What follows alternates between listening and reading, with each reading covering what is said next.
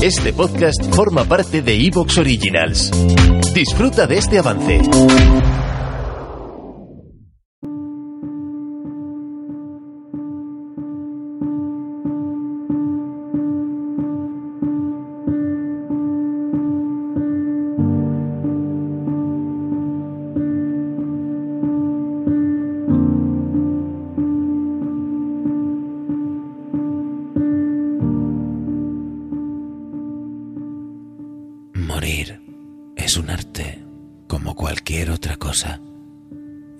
Hacer excepcionalmente bien. Tan bien que parece un infierno, tan bien que parece de verdad. Supongo que cabría hablar de vocación. Morir es un arte, un poema de Silvia Plath.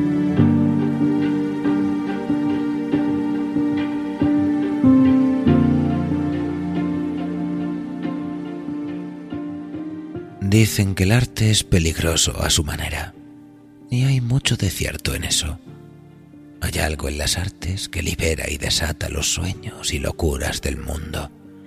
Ha sido el motor de numerosas transformaciones individuales y colectivas, con frecuencia también su reflejo, el testigo de la sensibilidad del pasado remoto, el advenimiento de un futuro que se precipita hacia nosotros como si sus imágenes, estructuras y melodías supieran algo que nosotros ignoramos, pero nos habita por dentro gritando para salir, arrancando desde las entrañas los ecos del infinito.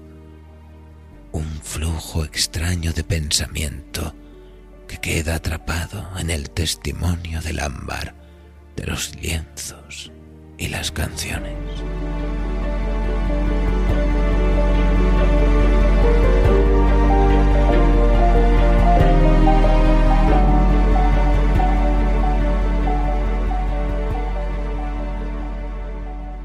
Se han compuesto obras universales en honor a toda clase de dioses y demonios.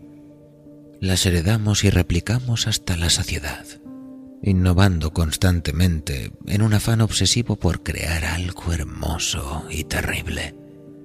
Y algunas veces la obra de arte crece más allá de toda posibilidad tolerable. A veces no solo es el arte, también hay algo en el artista que no pertenece del todo a este mundo, como si tuviera un secreto que no se puede compartir en las expresiones de lo mundano.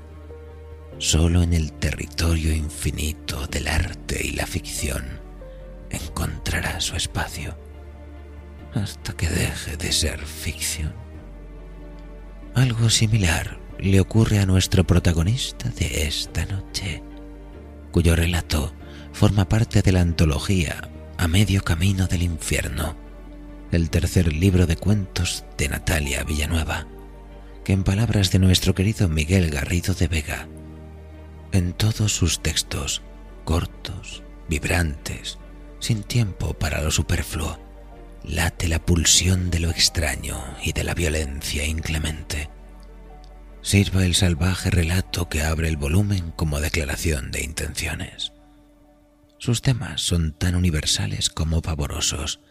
La familia en su aceptación más sanguínea, las amistades, casi siempre peligrosas, el martillo del tiempo, los secretos que toman forma sólida, la envidia, la melancolía, las casualidades que quizás no lo sean tanto. Así pues, acomódense, amiga apaguen las luces, enciendan una vela y prepárense para uno de esos relatos cortos que hielan la sangre. Con la voz invitada de Camino Rocero Merino, con todos ustedes. No quiero que me dibujes. Un relato de Natalia Villanueva para la Escuela de Imaginadores.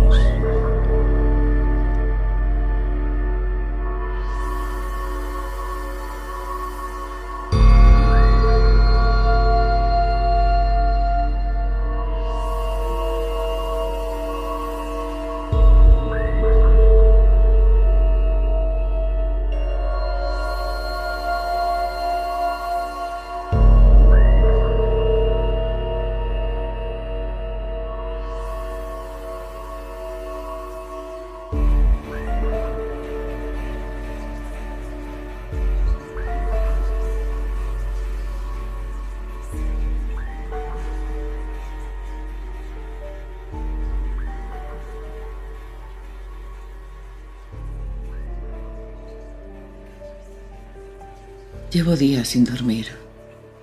Me levanto en plena noche. Recorro habitación por habitación encendiendo todas las luces y mirando por los rincones. Héctor no está, pero no me sorprende. Este es su modo de actuar. Solo está esperando a que se cumpla lo que ha pintado. Su dibujo me llegó hace semanas. En el sobre no aparecía remitente ni ninguna nota, no hacía falta. Sabía que era el único que pintaría algo así. He de reconocer que al principio no le di mayor importancia. Estuve a punto de tirarlo a la basura, pero lo guardé en el cajón de mi escritorio. No sirvió de nada. Pensaba todo el rato en él. Cuando llegaba a casa después de la consulta, pasaba horas mirando esa hoja de papel como si fuera un cuadro. Esos colores rojos anaranjados de las llamas del fuego me hipnotizaban. Al cabo de un tiempo, las llamas parecían cobrar vida y bailaban una danza destructora cubriendo mi casa. Una casa a la que no le falta el más mínimo detalle. Ni siquiera le ha pasado desapercibida esa pequeña grieta en la fachada o el canalón roto en la esquina derecha. Incluso tengo la impresión de que las estrellas se unen formando unos labios que se abren y cierran riéndose de mí. Aunque lo peor ha sido ver mi propia figura asomada a la ventana de mi despacho, donde estoy la mayor parte del tiempo. Cada vez que sostengo el dibujo entre mis manos, fijo la vista en otro punto. Soy incapaz de sostenerme la mirada. Con el paso de los días, la obsesión fue en aumento. Llamé al centro de menores, donde había estado internado y confirmaron mis sospechas. Había cumplido 18 años y había salido. Me insistieron en que no le habían dado mi dirección y en que desconocían a dónde se había marchado. Pero me ha encontrado. Estaba convencida de que Víctor seguiría pensando que sus dibujos se harían realidad sin que él interviniese. Pero no podía evitar buscarle de camino a casa o al llegar a ella. He desempolvado mis notas de su caso con la intención de averiguar las razones de ese odio hacia mí, aunque la verdad es que conozco la respuesta. Mi testimonio contra él en el juicio no fue lo que deseaba escuchar. Llevaba trabajando en ese centro varios años y había perdido la ilusión del primer día. Empezaba a estar harta de la burocracia, del director que se preocupaba más por el dinero que por el bienestar de los chavales y de la actitud de estos. La mayoría no se dejaba ayudar. Decían que al salir les esperaba una vida de mierda y que nada podía cambiar eso. Y era cierto que poco podíamos hacer de puertas afuera. Pero mi cometido era proporcionarles herramientas para enfrentarse a esa realidad que les esperaba y que no volvieran a cometer los mismos errores.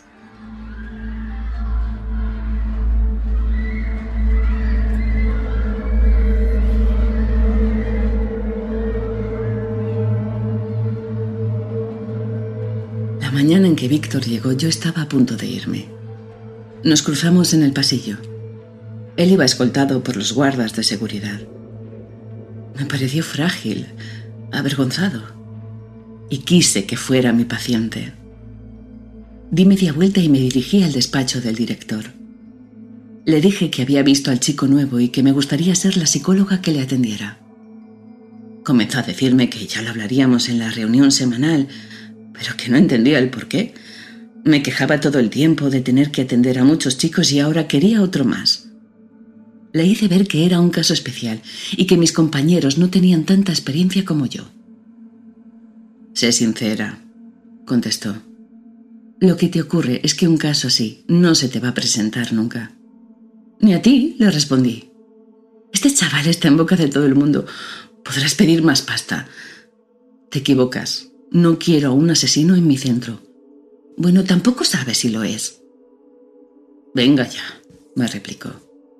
Puede negarlo, pero es demasiada casualidad que muriera de la misma forma en que él lo pintó, ¿no crees? Lo que creo es que se es inocente hasta que se demuestre lo contrario, contesté. Me miró sonriendo y me dijo que se lo pensaría. Salí del despacho convencida de que no tendría ningún problema. Mucho tiempo después me di cuenta del error que había cometido. Y ahora solo puedo pensar en la similitud entre aquel dibujo y el mío, con el fuego devorándolo todo. Quizá lo ha pintado así sabiendo que lo reconocería, incluso esperando que lo hiciera. Me lo imagino ahí fuera, observándome. Solo quiere ponerme nerviosa y que cometa algún error. Pero se lo he puesto difícil. He tirado las velas, cerillas, cigarrillos y mecheros que he encontrado. He repasado los cables de las lámparas y cambiado las bombillas por otras nuevas. No voy a morir quemada en mi propia casa. Sé que quiere castigarme, aunque fui la única que intentó ayudarle de verdad. Él era diferente a los chavales que estaban internados no solo por el delito, sino también por su constante negación de los hechos.